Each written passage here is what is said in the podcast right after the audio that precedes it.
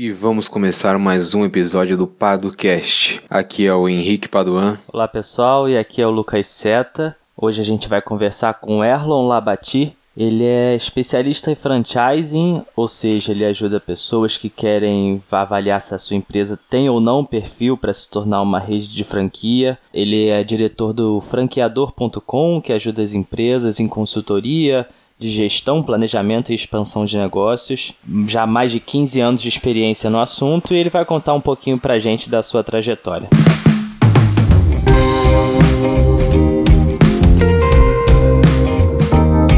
Olá pessoal, tudo bem? Fico bem feliz de participar desse podcast aí com o Lucas, com o Henrique.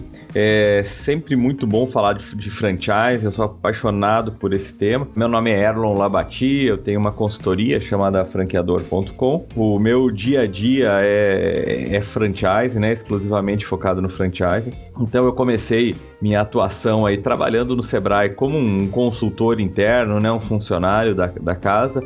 Daí não exclusivamente com franquia, falando de estratégia, de marketing, de expansão de negócios. E eu fui cada vez mais me envolvendo envolvendo com o franchising. Daí eu abri um, um, um negócio e saí do Sebrae para cuidar desse negócio. Só que começou assim ter uma demanda muito grande ali de consultoria para franquias pelo próprio Sebrae, me contratando como um, um, profissional terceiro. Foram surgindo as indicações. Quando eu vi, eu estava fazendo mais consultoria do que cuidando do meu negócio, né? Então eu decidi que é importante ter foco e o foco era fazer consultoria e Daí começou a desenvolver a consultoria com o site, bastante conteúdo e, e o foco hoje é tanto na, na formatação como consultoria para redes de, de franquias.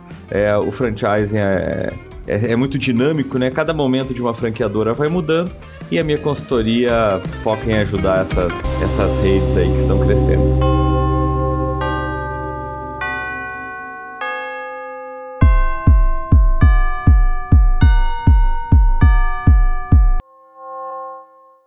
Fiquei curioso para saber qual era o seu negócio. Você pode falar um pouquinho o que, que você fazia antes de ser consultor? Qual era o seu negócio? Ah, legal. Era uma hamburgueria, só que a gente começou com essa hamburgueria muito antes do boom aí da, da, das hamburguerias, né? Então eu falava que eu ia tava abrindo uma hamburgueria, as pessoas nem entendiam direito, né? Era, pô, mas você vai vender o hambúrguer pra gente fazer e tal, porque já faz bastante tempo, então não tinha esse conceito, né? Uh, tinha o diferencial ali de ser sanduíches os pequenos e quadrados, então o três sanduíches nossos equivaliam a, a, um grande de outros lugares, né? De um sanduíche tradicional, na época aí um x-salada, alguma coisa assim.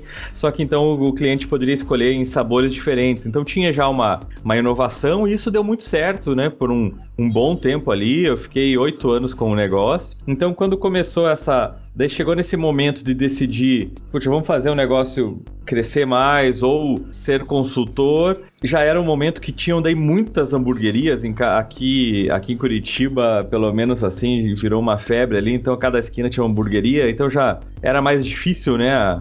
As margens não eram tão, tão boas. Hamburgueria, barbearia, é, sinuca, tudo junto, né? É isso aí. Então, veio essa onda, daí eu falei, ah, como já tá tão. Já tá saturando, é o momento de eu, de eu sair desse mercado e, e foquei na franquia. Mas foi uma, uma, uma experiência muito legal e um tempo bom, né? Oito anos deu para conhecer muito, assim, para experimentar muito, tá na pele do empreendedor mesmo. Perfeito. E falando um pouco sobre franquia, né? Você falou de franchising e tudo mais. Seria legal você explicar pro, pro público, assim, de forma bem resumida mesmo, o como é que funciona esse sistema de franquias. Ah, é legal, bacana. Como a gente está envolvido, tem algumas muitas coisas que parecem, né, que todo mundo sabe, mas quando eu vou dar um, uma palestra, um curso, a gente vê assim que, que obviamente, né, para muitas pessoas não, não faz parte do, do, do, seu dia a dia ali. É, então, basicamente, assim, de uma maneira resumida, né, a franquia é a gente expandir um negócio que já deu certo, então eu bato muito nisso, é a replicação do modelo de negócio de sucesso, né, para que outras pessoas também possam ter os benefícios desse modelo de negócio. Então o franqueado será a pessoa que vai comprar, né, os os direitos ali de explorar, de poder replicar aquele negócio, e por isso ele vai pagar uma taxa de franquia, uma ali uma, que é um valor inicial, né, para uma adesão ao modelo, e depois periodicamente ele vai pagar royalties e fundo de publicidade, dependendo do modelo de cada franquia. E o franqueador é, o, é a pessoa que é, pessoa ou empresa que criou esse negócio, criou essa marca, desenvolveu esse modelo, testou, validou, né, e está repassando esse know-how e essa marca. E em troca disso, ele recebe né, valor de taxa de franquia, royalties, e ele fica com a com compromisso de prestar um suporte para esses franqueados e desenvolver ainda mais a marca que já foi criada. Então, é uma relação entre duas empresas, né? No caso, o franqueador é uma empresa e o franqueado é outra empresa em que tem essa transferência de know-how é, e esse direito de, de uso da marca. De uma maneira bem resumida, seria isso. É, só um, uma questão aqui, fazendo uma correlação com o que nós temos visto ou a gente escuta muito né, no mundo das startups. Você acha que então que o modelo de franquia é um modo de você escalar um negócio? Ah, perfeito. É isso aí mesmo. Eu até escrevi um artigo para o Inovativa, né? É, falando exatamente nessa linha. É, no startup, né? Hoje todo mundo vai abrir um negócio pensando já na possibilidade de escalar, né? Pensando, buscando a escalabilidade. E para tecnologia é, já está mais natural isso. Agora, como que você vai escalar um negócio que depende ali de um contato é, mais humano com cada cliente, depende de equipamentos, depende de uma estrutura local. Então, o franchising permite escalar negócios que existe uma complexidade física ali que a tecnologia não sozinha não consegue. Então, é, é uma boa referência a forma como você colocou.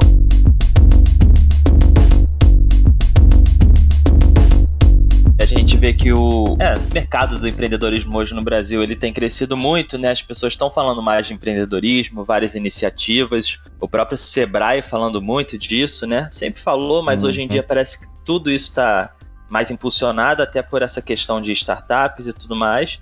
Queria saber como é que você vê o mercado de franquias hoje no Brasil. Assim, ele, ele tem crescido muito? Você acha que tem mais a crescer? É, você acha que isso tem gerado problemas? Como é que você vê esse mercado hoje em dia? É um mercado que está crescendo, tem muito ainda para crescer. Eu vejo assim o crescimento comparando com outros países, como o mercado americano, que tem os negócios né, cada vez mais fazendo parte de redes. E quando a gente fala redes, então essencialmente ou principalmente é o, é o franchising, apesar de existirem outras, né, uma rede de unidades próprias, uma rede cooperativa, mas o franchise é o que mais acaba se destacando quando nós falamos em redes, e lá eles têm um número, e lá em outros países, é muito grande de, de empresas que estão unidas em redes, e aqui a gente está com um número muito menor, então tem uma tendência ainda de crescimento. Isso porque você fazer parte de uma rede é muito positivo. É, você tem maior poder de barganha com os fornecedores, você tem um marketing muito mais forte, enfim, né, uma série de vantagens que você com um negócio independente, sozinho, não consegue competir. Quando eu comecei lá a trabalhar no Sebrae, a gente falava muito, né? As pessoas perguntavam: quero abrir um negócio, será que eu vou para uma compro uma franquia ou monto um negócio sozinho. E a gente falava muito assim, ah, depende do teu perfil, né? Se você que, quer mais independência tal, abre um negócio sozinho. Se você quer um negócio já mais maduro, com maior segurança, vai para franquia. Hoje, é, é, eu digo assim, vai para uma franquia, sabe? Porque você abrir um negócio sozinho, independente, os desafios são muito grandes. A não ser que você já tenha... É, é, uma expectativa de criar um negócio para escalar, para você virar talvez um, um, franqueador no futuro, né? Ou criar uma grande rede, conseguir um investimento, porque é, você abrir um negócio hoje do zero, pequeno, e, é, sem pensar em esse crescimento, vai ser muito difícil para concorrer no mercado. Então, vai ser no futuro cada vez mais as redes, né, e prioritariamente as franquias vão dominar o mercado então, para ter sucesso, a maioria das empresas ou vai ser um, um franqueado ou um franqueador, né? Os negócios independentes cada vez mais vão ter dificuldades para crescer e para sobreviver quando a gente está falando, né? De, de varejo, né? Nesse, nesse sentido. Agora o, o franchising passa por um momento no Brasil assim de depuração, né? Porque como foi um vem vindo já há muitos anos o crescimento contínuo. Começou -se a fazer uma, uma medição ali dos números do franchising, né? Ter uma métrica em 2004, a ABF fazendo um trabalho, e desde lá todos os anos existe crescimento, crescimento, crescimento. E um mercado que cresce tanto mesmo no meio de crises chama a atenção de muita gente e às vezes entra muita gente não bem preparado, não bem qualificado, até pessoas com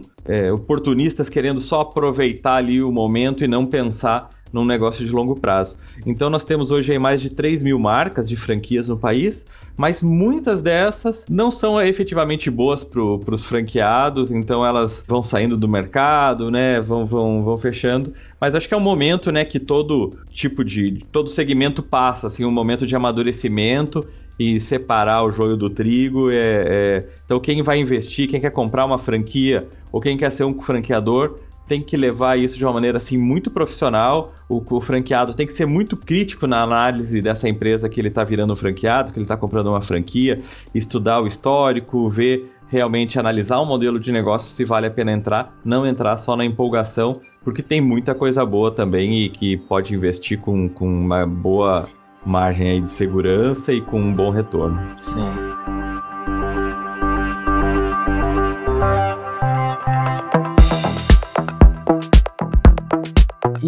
E, retomando um ponto que você falou no início, nós temos escutado muito essa questão: ah, vai para o negócio, se você ainda não tem uma ideia super elaborada, digamos assim, ou então já alguma experiência no mercado, procure uma franquia. E aqui é até um assunto um pouco polêmico, que é hum. o franqueado, ele é um empreendedor? E aí eu tenho até uma outra questão. Será que tem muita gente que acha que a franquia funciona como um investimento, que ela bota o dinheiro lá, tem toda uma estrutura já quase que pronta e ela não precisa efetivamente colocar a mão na massa? Como você enxerga essas, essas duas questões? Ah, perfeito, ótimo. Eu adoro falar sobre isso. Então eu vejo que o, o, o franqueado ele é sim um empreendedor, né? Ele é um empreendedor que tem um perfil ali, as pessoas têm perfis diferentes, então é uma pessoa que, que gosta mais de executar, não quero ficar tanto criando, inovando, testando. Eu quero pegar e fazer a coisa acontecer. É um negócio que já deu certo, é né, arregaçar as mangas e fazer o negócio girar. Então, mas precisa ser um grande empreendedor para fazer isso com sucesso. E a gente vê uma tendência de franqueados virarem multifranqueados, que ele tem não só uma unidade, vai tendo a segunda, a terceira, tem várias unidades. Alguns desses multifranqueados são multifranqueados de várias redes. Então o cara tem cinco unidades de, de loja de sapato, tem cinco unidades de negócio de alimentação, tem mais três de óculos, sabe? Então para você tocar tudo isso, realmente é um, um, grande empreendedor, porque o franchising também ele dá mais segurança, mas ele exige né, esse comprometimento, essa visão de negócio. Uh, e tem risco, né? Por mais que seja um negócio já testado, validado, com know-how, com expertise, é sempre quando a gente está tendo um negócio tem risco. Então quem o franqueado ele está assumindo esse risco e assim eu vejo que ele é um empreendedor. No, no mercado americano tem a figura aí dos tinha dos super franqueados e do, agora dos mega franqueados, que são franqueados aí que tem mais de 200 unidades, então é de 200 operações, então são caras extremamente empreendedores. Eu acho que então a primeira pergunta acho que é assim, eu, eu via muito no começo, né, quando eu comecei a atuar com esse mercado há muito tempo atrás, e até de pessoas às vezes que não estavam tão envolvidas, mas falava, ah, se você não é muito empreendedor, abre uma franquia, né?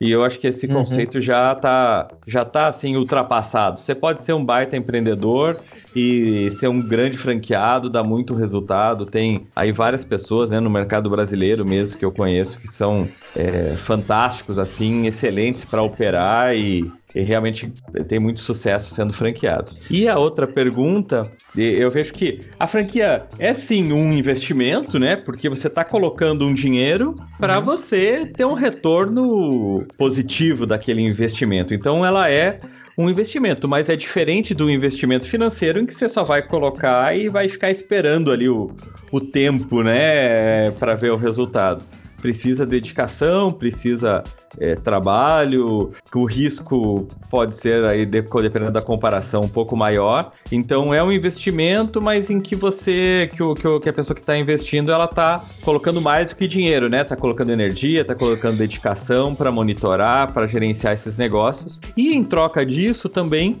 a gente vê que a franquia, eh, na hora de analisar, ela deve dar um, uma rentabilidade maior do que o retorno financeiro que o cara só colocasse ali o dinheiro no banco, né? Num, num fundo de investimento, num tesouro direto. Sim. Então você tem uma expectativa que, o, que a rentabilidade seja muito maior, porque se, fosse, se for igual. É... Pra que, que eu vou trabalhar, né? Deixa lá Exatamente, rendendo. exatamente. eu, mesmo eu adorando franchising, né?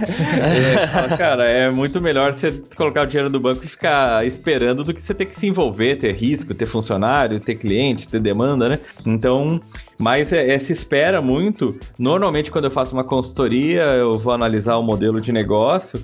Eu falo assim: olha, para o teu negócio ser franqueável, o franqueado vai ter que ter pagando tudo e mesmo royalties e enfim.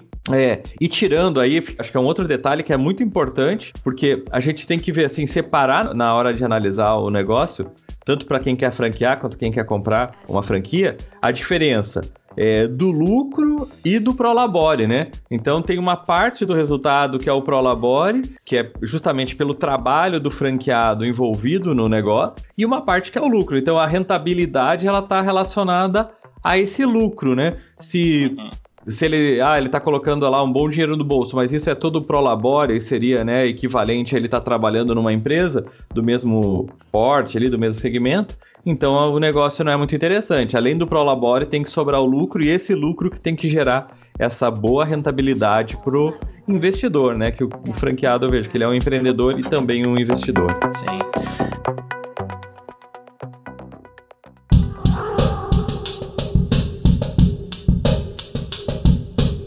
Então, por exemplo, se a pessoa quer franquear, ela precisa obviamente botar a mão na massa, né? Senão seria um investimento normal. Já que ela precisa botar a mão na massa, ela precisa se preparar de alguma forma se ela quer é, ser uma franqueada ou o próprio treinamento da franqueadora é o suficiente. Então, eu posso ir cru para ser um franqueado ou eu preciso me preparar antes, entendeu? Aí depende de cada modelo de negócio, de cada franquia, de cada segmento. Uhum. O que é uhum. importante é que a, a, a, lei de franquias no Brasil, ela estabelece né, a COF, a Circular de Oferta de Franquia, Sim. e nessa esse documento, antes da pessoa que quer ter essa franquia, ele vai ter essa, eh, não só essa, mas muitas informações, mas especificamente essa informação. Eu preciso ter algum pré-requisito? Eu preciso ter um preparo prévio ou um preparo independente? Eu preciso ter alguma formação para ser um franqueado é, dessa rede, né? Então, porque de repente, se você pega uma operação, ah, uma operação simples de comércio e tal, o cara pode falar: não, você pode vir cru aqui, não precisa. O que eu vou treinar é suficiente dependendo do tipo da operação, do tipo de negócio. Hoje nós estamos tendo, assim, é, franquias de muitos negócios que até um tempo atrás não, não tinha. Então eu tenho uma empresa aí que já está virando um case de sucesso, né? Que eles fizeram o, um, a formação comigo, então eu fico bem, bem satisfeito. É uma empresa, é a primeira franquia de arquitetura e engenharia do país. Então os franqueados ali, eles precisam ter esse, essa formação, né? Não precisa até ter a experiência, mas eles vão priorizar que os franqueados não seja só um cara investidor que quer colocar o dinheiro. Ele quer que o franqueado seja um arquiteto ou um engenheiro para que realmente está envolvido ali com o negócio. Eles vão assim, com a franquia, a ideia é que ele seja, né, amplificado, seja muito acelerado o sucesso, né, a carreira profissional desse, desse arquiteto ou desse engenheiro, mas tem esse pré-requisito e isso lá na COF é colocada, né? Então cada caso é um caso, é importante quem quer ficar atento qual que é a, a necessidade que o franqueador define para os seus franqueados. Sim.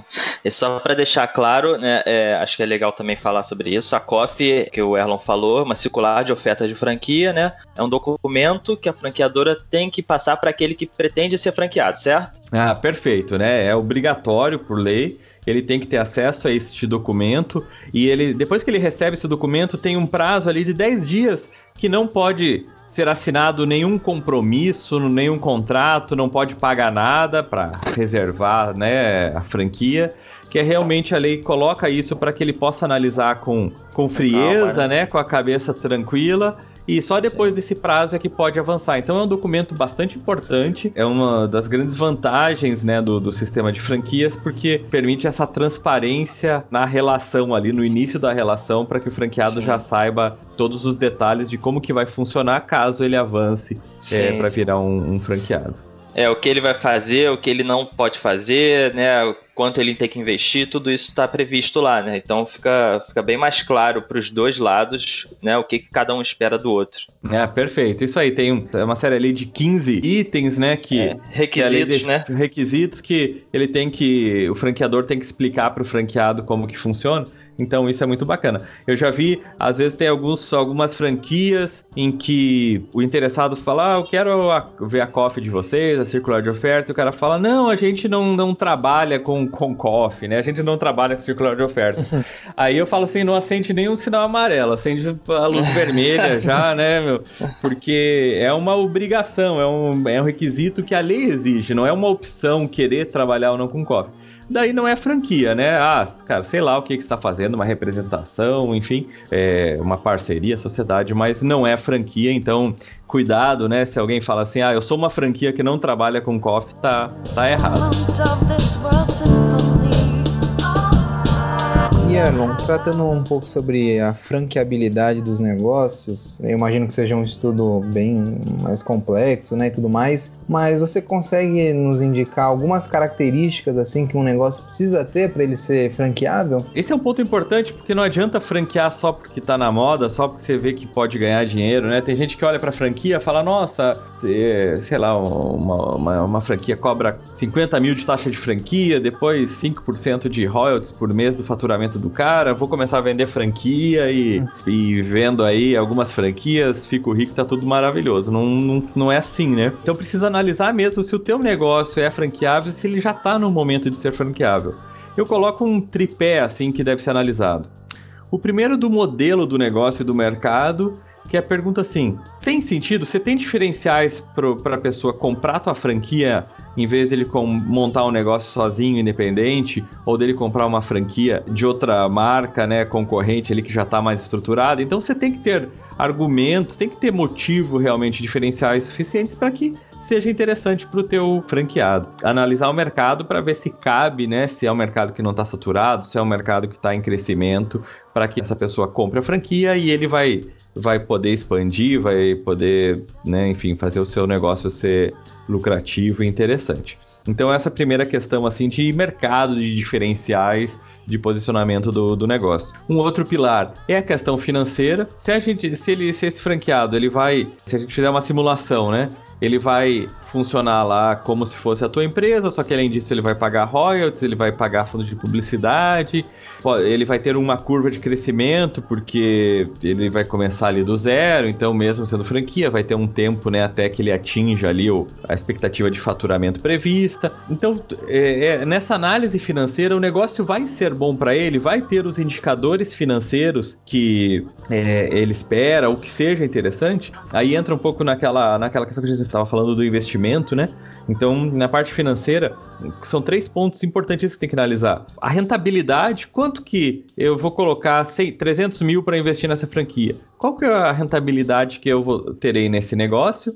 E qual que é o tempo para eu ter o retorno do meu investimento? É, vou colocar esses 300 mil, quanto tempo que demora para voltar esse capital que eu investi? E a lucratividade mensal, né? Quanto que está sobrando todo mês ali, ou deve sobrar todo mês do, do, do que eu vendo, para ver se com esses três indicadores conjuntos eles formam um negócio interessante. Tem muita gente que às vezes vende franquia, não faz essa análise, consegue vender rápido muitas franquias, porque as pessoas compram também ali na empolgação, sem uma análise profunda, e depois, quando começa a bater o desespero, vai analisar que aquele negócio não tinha condições de ficar de pé. Então, o franqueador ele não é responsável pelo sucesso do negócio, todo negócio tem o seu risco, mas ele é responsável se ele vender um negócio que, mesmo que dê tudo certo, né, que ele venda uma, uh, um bom número lá do, do seu produto por mês tal, mesmo assim o negócio não, não é interessante, não é viável financeiramente. E por fim, uma questão do de, o terceiro ponto aí desse tripé é a questão de operações e, e de gestão. Você já tem um modelo de gestão bacana, adequado, porque a franquia prevê que você vai transferir o know-how, transferir aquilo que você sabe fazer como um bom dono de negócio para que aquela, aquele franqueado ele encurte o caminho. Você vai ter que ensinar isso para ele, repassar isso para ele. Só que às vezes ah, eu não, não, não, de repente esse, essa pessoa, esse pretenso franqueador, fala, eu não tenho um modelo de, de gestão financeira aí muito muito bom. Eu entra dinheiro, sai dinheiro, controlo aqui o, como que tá meu extrato da conta do banco e tá tudo certo. Não pode ser assim, né? Então, será que você tem que ter um modelo de gestão bem organizado, bem estruturado, um processo operacional padronizado para daí sim passar adiante, né? Esse terceiro tripé, ele é bastante complexo, mas ele é mais fácil, porque você tem diferenciais de mercado e o negócio financeiramente é bom, é, aqui só depende de trabalho e dedicação para conseguir é, arrumar a casa e ter um modelo pronto para franquear. Mas tem um, que dá um passo para trás, arrumar a casa para depois pensar em expandir. Sim, perfeito. E, e, pensando nesse tripé que você falou, você acha que o, os motivos de um sucesso ou de um fracasso de uma franquia estão baseados nesse, nesse tripé? Então, assim, se alguma franquia fracassou, provavelmente ela não tinha um modelo de negócios que seja legal para abrir uma franquia ou então ela não tem bons indicadores financeiros, a operação e gestão não está bem montada, e ao mesmo tempo, quando uma franquia tem sucesso é porque esse tripé está bem ajustado, ou também, mesmo quando esse tripé está ajustado, você não pode ter certeza, porque como é um negócio, você tem variáveis diversas. Enfim, como é que uhum. você vê isso de, de, motivos de sucesso e de fracasso de uma franquia? Eu vejo que, que realmente uh, esse tripé, ele não garante 100%, como você falou, tem situações aí, né? Veio uma nova tecnologia, veio um novo concorrente, a situação econômica do país muda, então existem fatores aí incontroláveis. Mas, sabe, dá para falar assim que se ele tiver esse tripé esse bem estruturado, realmente bem embasado, sólido, 90% de, de chance do negócio caminhar bem, né? E fica aí um 10% que é o imponderável que pode acontecer. E normalmente as redes que têm sucesso realmente têm esses, esses três pilares aí muito bem estruturados, muito sólidos que permitem o sucesso. E ainda tratando sobre essa questão de sucesso e fracasso, é, existem dados é, referentes à mortalidade das franquias e das unidades franqueadas, que nós sabemos que no Brasil e acho que no mundo todo a mortalidade das empresas ou das startups ela é bem alta nos cinco primeiros anos, até no primeiro ano ela é altíssima. Existe esse dado também para franquia? É um pouco diferente do que a gente olha no âmbito geral das empresas, não? Ah, é, existe um dado, só que ele, ele fica um pouco mascarado, assim, não dá para a gente ter uma grande precisão, porque quando a gente fala da mortalidade, hoje as últimas pesquisas aí dizem alguma coisa, assim, uma mortalidade em torno de 3%. É, por cento né, no, nos primeiros cinco anos. Então, o que é muito baixo, né? Que você como nos negócios tradicionais aí, acaba sendo números muito altos, aí, bem maiores. Então, seria um número fantástico. O que só fica, não dá pra gente ter, assim, analisar de uma maneira tão cega e tão otimista esse número de 3%, que é um número excelente, é muito pequeno. 3% é por... das, das franquias ou das unidades franqueadas? das unidades franqueadas. Nossa. É porque assim, quando você vende uma franquia para uma outra pessoa, a gente chama repasse, né? Então, uhum. é, é muito mais fácil você repassar uma franquia do que você repassar um negócio independente, né? Vamos pegar assim um, um exemplo, né? Você tem uma marca aí de fast food, né? Que é uma franquia consolidada, que já tem muitas unidades, o que e por algum motivo ela não tá indo bem ou o cara não quer mais, é meio rápido, é meio fácil repassar para uma outra pessoa porque já tem uma marca, já tem um nome. Então, é, e quando você tem um negócio que é independente, não tá indo bem, às vezes é muito difícil vender, é difícil conseguir que outra pessoa assuma, ou a pessoa assume, compra, mas já vai mudar, vai querer colocar a marca dela. Então, é, esse número de 3% são daquelas que realmente fecham, né? Tem muitas que às vezes não estão indo bem e muda de dono, só que esse, essa mudança de dono, ela não, não entra nessa estatística de, de, de 3%. Hum. Então, por isso que ela fica um pouco mascarado ali, talvez por isso que seja tão baixo, mas é, tem o um lado positivo que realmente é ter uma franquia te dá mais facilidade para repassar se você, por algum motivo, não, não for continuar com aquele negócio, né? Não sei se ficou claro, é um tema um pouco mais, mais complexo, pra, né? Pra mim ficou, eu achei interessante essa, como, como as, as estatísticas enganam também, né? É, o que, o que parece que não invalida também a noção de que uma franquia ela dá uma maior segurança para quem vai investir, mas também não é esse mundo de flores, né? Exatamente, exatamente. É, é. De cada 100 franquias, três só fecham, então, caramba, eu e o Henrique a gente vai sair daqui, né? Fechar pra Dona Seta na hora, Henrique. Pô, vamos abrir uma franquia, você é doido. É, na hora hora. é. já, já, vou falar é. com o Erlon aqui pra gente descobrir é. qual que é a boa. e eu imagino que isso tenha um problema também, né? Isso a gente tá brincando, mas assim, eu imagino que esse de qual é a boa do momento deve trazer um boom que talvez seja problemático, né? Assim, o que eu vejo de franquia aqui no Rio de Janeiro de açaí é um negócio uhum. inacreditável. Então eu fico pensando, será que daqui a dois, três anos isso tudo vai ter? Como todas essas vão conseguir sobreviver? Porque não é uma uhum. nem duas, eu já vi dez aqui diferentes e eu penso que é um negócio do bairro. Não, é uma franquia quando eu vou pesquisar. Então, assim, uhum. talvez até esse, esse, esse hype, né, que as pessoas falam, uhum. seja ruim para as franquias, né, de repente, porque você tem um boom muito grande que não consegue sustentar a longo prazo, né? Ah, perfeito, perfeito. Como a gente está aí há um bom tempo nesse mercado, acaba vendo essas ondas, né? E vem uma onda que vira uma loucura e as pessoas até falam: ah, não, investir aqui é sem risco, né? O negócio certo. Quando fala negócio sem risco, eu já me arrepio, né? Tem, né? Tudo pode, pode fechar, tudo pode ter problema, então já está demonstrando uma certa miopia em relação à essência do negócio. E, e um dá certo, e daí os outros começam né, a, a ver que é fácil, tem pouca barreira de entrada, né? Volta aquela questão da análise da franqueabilidade que a gente estava conversando, né? Você tem realmente diferenciais, né, que vão fazer que faça sentido o cara ser teu franqueado e ele continue tendo sucesso? Ou é uma coisa que daqui a pouco pode ter 10 concorrentes, 20, 100, 200 concorrentes? E realmente no médio prazo não tem espaço para todo mundo, né? A gente já viu vários ciclos aí na, na história, e todo ano tem, né, um negócio do momento e, e, que vira essa febre, mas que, que não se sustentam. Então tem que ser bem bem frio, né, na hora de analisar e não comprar, na, não investir na empolgação, porque a, a chance de fracasso ali existe e é grande, né, principalmente nesses negócios da, da moda ali, que tem um, um ciclo muito curto.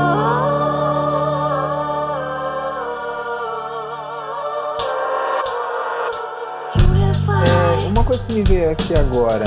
É, a gente escuta muito falar sobre transformação digital, sobre esse boom de negócios digitais. Como isso tá no mundo das franquias? Existem franquias de negócios digitais ou não? Ainda tá muito atrelado a esses negócios offline? Como é que tem sido? Existem franquias aí mais apelando pra, pro viés assim de negócio digital, de franquear, né, modelos digitais, modelos online e tal. Ainda eu vejo um pouco com o pé atrás, né?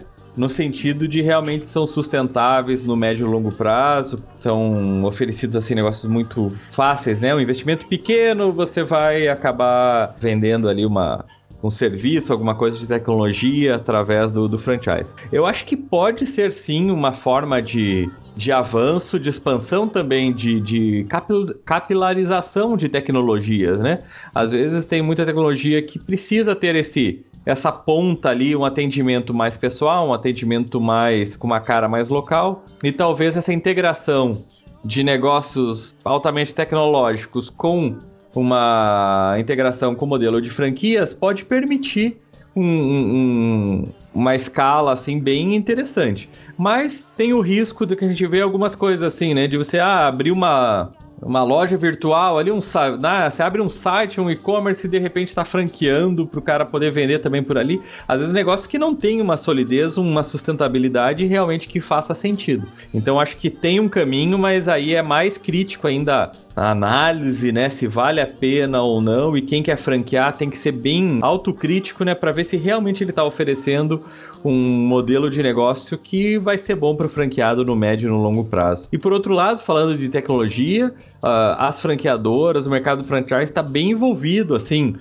em trazer soluções tecnológicas para melhorar né, a, a, gestão dos negócios, do, dos franqueados, melhorar a gestão da rede, permitir atendimentos mais ágeis, tanto para o consumidor final quanto para o próprio franqueado, diminuição de custos, melhoria da logística. Então, o mercado franchise, até por ser um mercado assim bastante é, rico, né? Tem muitas marcas fortes, muita gente grande, muito a gente fala muito dessa, né, da escala, então acaba tendo muita gente envolvida, muita gente envolvida acaba tendo muito dinheiro e isso permite que esse mercado invista em inovação. A gente vai dando volta e acaba caindo naquele ponto que eu falei no comecinho, né? É a vantagem de fazer parte da rede, né? Se você uhum. tem um, ah, uma loja ali, você abre uma loja de, de sei lá, de, de roupas, né? De roupas masculinas. É, você desenvolver uma, um software para ter um BI para conseguir melhorar inteligência artificial, prever tendências, é um custo que é, nunca vai fechar a conta para você ter uma loja sozinho.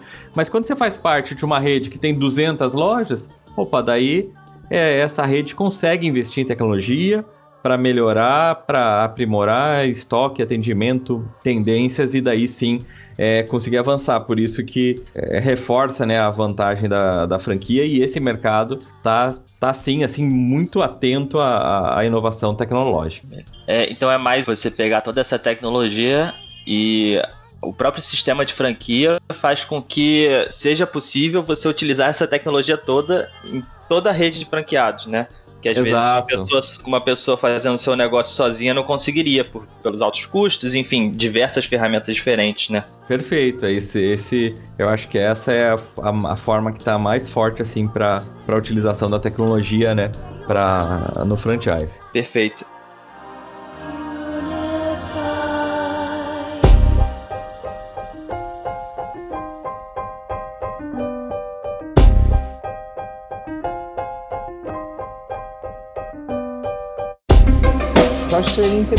Interessante ouvir do Erlon como foi a experiência dele na, na elaboração do levantamento ou do mapeamento do ecossistema de startups no Paraná, né? Acho que o Erlon pode contar um pouco mais sobre essa iniciativa, como foi, como ele observa é, esse ecossistema no Paraná e talvez até no Brasil, né? Ah, legal. Essa experiência é, é, com o mapeamento de startups, assim, foi uma experiência muito, muito rica. Eu gosto muito do, de, de negócios, né? Hoje eu eu foco no franchise, mas eu gosto de negócios assim, de negócios que possam ser é, expandidos, né, escalados, é, porque eu acredito que o negócio é, ou ele cresce ou ele vai estagnar e, e tem uma chance grande de morrer. Então, é, eu vejo que as duas grandes, os dois grandes formatos para expansão é o franchising e as startups, né, que permitem, através da tecnologia, esse crescimento tão grande. Então eu, eu sempre fiquei ali nesses dois mundos, assim, e gosto bastante. É,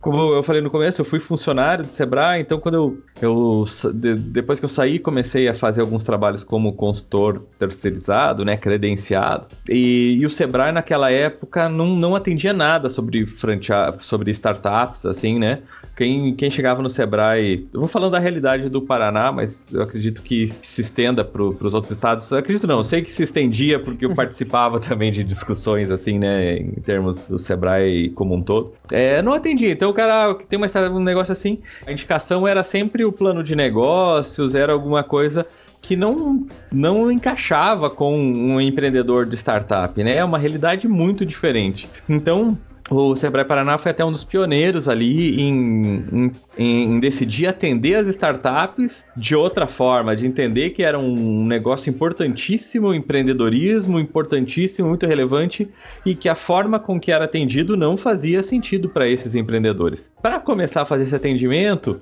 então a gente né, discutiu bastante e, e se chegou à conclusão que precisava entender como que estava esse cenário, como que estava esse ambiente é, de startups no estado. Existiam alguns sites, existem até hoje, assim, de mapeamentos que cada um ia lá e se cadastrava, né? Falava, ah, eu sou uma aceleradora, tal, sou uma, uma startup, sou uma entidade de apoio, enfim. E a gente começou por ali, mas viu que não. É, as informações não eram válidas, né? Eu ficava ligando e não. Ah, não, não sou mais, ou não, não existe, esse telefone não funciona, mandava e-mail, ninguém respondia. Então a gente viu que aqueles dados eles não eram confiáveis, não estavam não estavam realmente é, mostrando a realidade. Então o trabalho que eu fui fazer, que, que eu fui contratado para fazer, foi realmente viajar pelo estado inteiro, visitando é, as, as, cidades que tinham maior destaque assim, no ambiente de startup. É, e 2014 mudou muito, né? Então isso começou em 2014, e aí em cinco anos teve uma mudança muito grande. Naquele, naquela época, eu, eu visitei todos os coworkings do estado, é, visitei todas as instituições de ensino superior que tinham algum trabalho com, com, com startups, tinha uma disciplina, ou tinha um curso, algum programa. Conversei com quase todas as startups que existiam no estado naquela época. Com fundos de investimento também que tinham intenção de investir em startups. Foi um trabalho assim que deu para conhecer a fundo realmente vivenciar o que estava acontecendo. E deu para ver que era um, um, um mercado ali em ebulição, muita gente boa, muitos projetos interessantes, muita coisa acontecendo mas de uma forma assim meio dispersa, né? Cada um de uma maneira independente. Então, tudo isso que eu visitei, as pessoas que eu conversei, a gente colocou num documento que chamou, né, uma mapeamento ali do, do, do ecossistema de startups do Paraná, que envolvia não só as startups, mas esses outros atores, né, como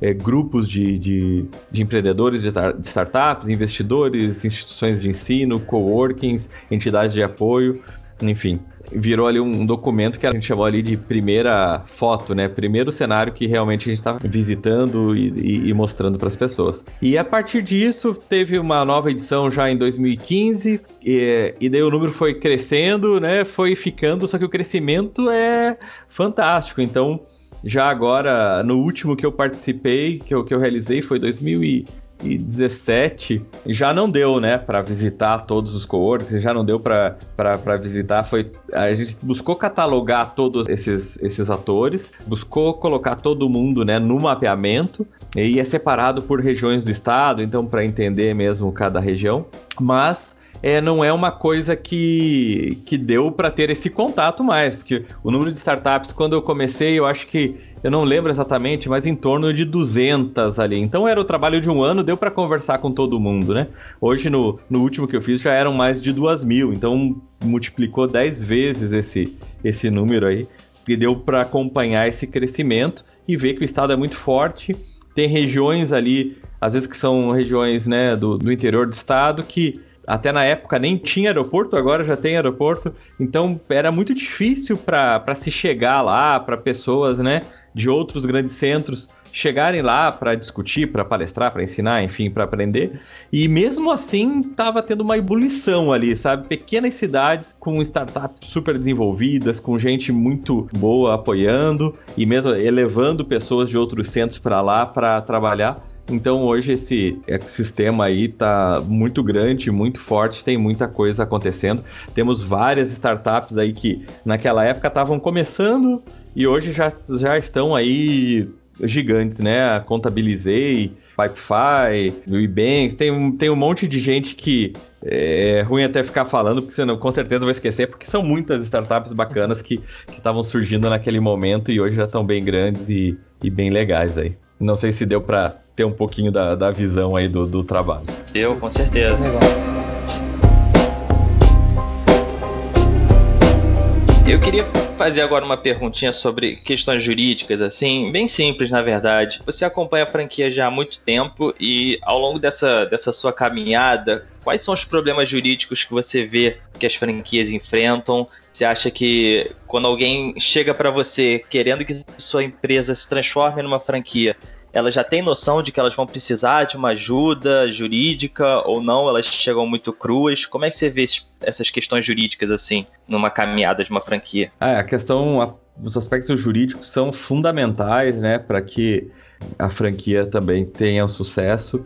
Então, todo aqueles os três pilares ali, né, que eu comentei, eles devem ser assim, depois de estruturados, convertidos ou traduzidos né, em instrumentos jurídicos para é, formalizar essa relação com o franqueado. Muita gente chega com a preocupação jurídica, mas também com uma preocupação assim muito limitada, tipo, ah, eu quero um contrato, sabe? Eu quero uhum. modelar. Então eu vejo muita rede ou muita gente que pega só um, um contrato e, e copia, entre aspas. Entre aspas não, né? Copia literalmente o, o contrato, só muda ali o nome e tal. Então a gente vê às vezes algumas aberrações aí, né? Um, um contrato de, de, uma coffee lá que é de uma, sei lá, uma, uma loja de, de sapatos e daqui a pouco fala, sabe, ah, não sei o que, os freezers, né, tem que estar sempre na temperatura. Fala, o cara não, não, não teve o cuidado, assim, fino de trocar essas questões que, obviamente, era de uma franquia que não tinha nada a ver com, com aquela ali, né? Então, é, você ter um contrato né, feito de uma maneira personalizada, adequada para o seu negócio, uma circular de oferta que realmente seja adequada para o seu negócio é fundamental, né? Isso aí evita muito problema é, lá na frente. Então tem que ser um contrato que seja justo, né? Seja adequado e esteja privilegiando a perpetuidade da rede, né? Sendo bom para o franqueador, sendo bom para o franqueado e garantindo é, que seja uma, uma relação saudável.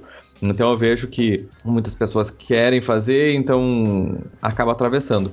Hoje tem também alguns serviços especializados, né, jurídicos são muito caros e são muito por ser até específico, né, do franchise, então acaba às vezes alguns negócios que são bons, são são franqueáveis, só que são pequenos, ainda não tem tanto tanta estrutura acabam penando um pouco, né? Mas eu sempre coloco assim, reforço essa preocupação de ter uma boa assessoria é, jurídica para que ele estruture isso. E não só estruturar, mas que ele tenha continuamente, né, um, um, um suporte jurídico para os seus passos, para o seu crescimento, que cada passo que vai dando vai mudando um pouquinho e é bom ter uma, a, uma assessoria jurídica. E às vezes alguns erros são muito básicos, né? Que com certeza ele poderia, com auxílio ali, ter evitado muito problema na frente. Então acho que a, a minha visão geral é, é, nesse sentido, né?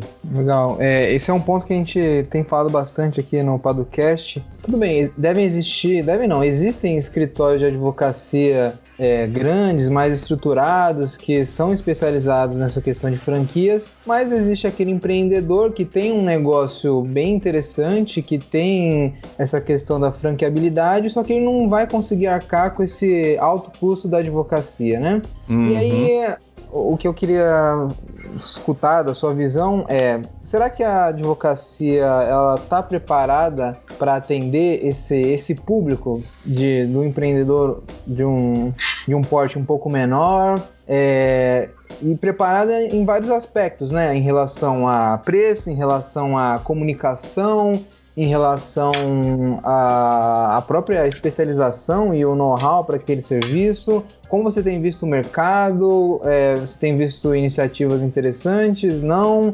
É, falta muito ainda? É, eu acho que acontece muito isso, assim, como a gente falou, né? Como o mercado do franchising é muito rico, tem redes muito grandes e isso aí né, acaba gerando assim um, um, volume financeiro envolvido muito grande, os escritórios né, grandes e bem especializados, eles acabam trabalhando com uma faixa de preço muito alta, então não estão preparados às vezes para um, um empresário assim que tem um menor porte, mas que também pode vir a ser um, um case de sucesso. E tem o outro lado também, às vezes, de. É, é o 880, né? Então que viabiliza, fica muito caro, mas são muito e são bastante especializados, o que é bom. E às vezes tem advogados que não têm também nenhuma experiência e nem se preocupa em estudar o franchise, porque o franchise tem suas particularidades. É relativamente novo, né? Não é tão novinho assim, mas a lei de franquias é de 94, né? Então não é uma coisa, considerando outras áreas do direito, né? Que são é, antiquíssimas, assim. Então é um, é um formato novo, tem uma dinâmica nova, se confunde né? Então é, tem que ficar bem clara a diferença ali das relações que envolvidas no franchising com outros aspectos aí empresariais independentes, com a questão trabalhista, então tem suas características. E às vezes também um, um, um advogado que não tem essa experiência, essa expertise e não e não se dedica a estudar bem o funcionamento, pode não está preparado, como você falou, para assessorar na, na questão do franchising. Então acho que precisa. É, não precisa, mas acho que existe uma demanda por um meio termo, né? É, um serviço assim bom, de qualidade, com conhecimento, com um valor mais, mais acessível, né, para quem quem está começando aí principalmente, com um valor mais mais acessível, né, para quem quem está começando aí principalmente. Jesus, I love you.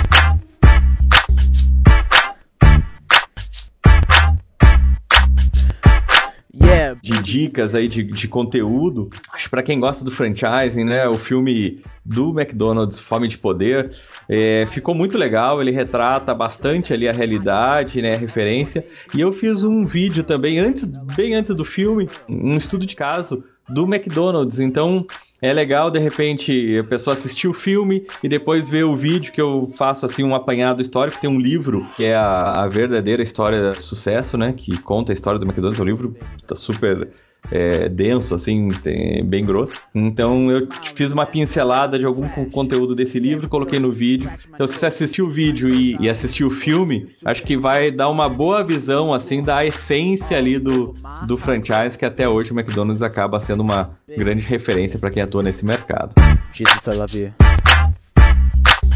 É, fico muito feliz de poder conversar sobre franchising e startups aí. É, é, são temas né, que eu adoro, muito bacana. Agradeço, é, então, mais uma vez essa, essa oportunidade. Uh, quem quiser saber mais sobre franquias, eu tenho meu, meu site, que é o franqueador.com, que é o nome da consultoria, né? Tem o canal no YouTube, uh, que é Erlon Labati, né? Franqueador.com, então é fácil de colocando ali Erlon, escreve Labatucci, né? Vai, vai achar, tem bastante vídeos, tem uma série de vídeos que as pessoas que assistem adoram, mas acaba tendo pouca visibilidade, né? Que é assim, por dentro da franqueadora. Então a gente fala desse mundo de franchise, mas como que funciona? Como que é uma estrutura de uma franqueadora? Então, tem algumas franqueadoras que eu visitei e realmente o franqueador ali abriu né, todas as portas. Então, para quem pensa em franquear ou já é um franqueador novo, como que são as outras franqueadoras que estão mais avançadas? É um quadro muito legal. Também no site tem, a gente falou de análise de franqueabilidade, eu tenho lá uma análise de franqueabilidade. Claro que é uma análise mais é, superficial, né? Mais rápida ali, online, então responde algumas perguntas, mas eu já mando um relatório com uma visão geral dos pontos fortes ali, os pontos que você precisa melhorar, é, não tem nenhum custo. É bem bacana aí, tem, tem ajudado bastante. Gente começou o primeiro contato com o franchise fazendo essa análise de franqueabilidade e hoje aí já está com, com sua rede aí, com vários franqueados. Eu fico bem, bem feliz, assim, muito satisfeito de ver é, que a gente foi ajudando aí desde o comecinho até a sua expansão. Espero que, que tenha agregado aí de alguma forma, né, para quem tem interesse nesses assuntos e fico à disposição aí para quem tiver mais dúvidas, entrar em contato. E se vocês quiserem, outro dia a gente avançar e continuar conversando, para mim foi super agradável. Maravilha.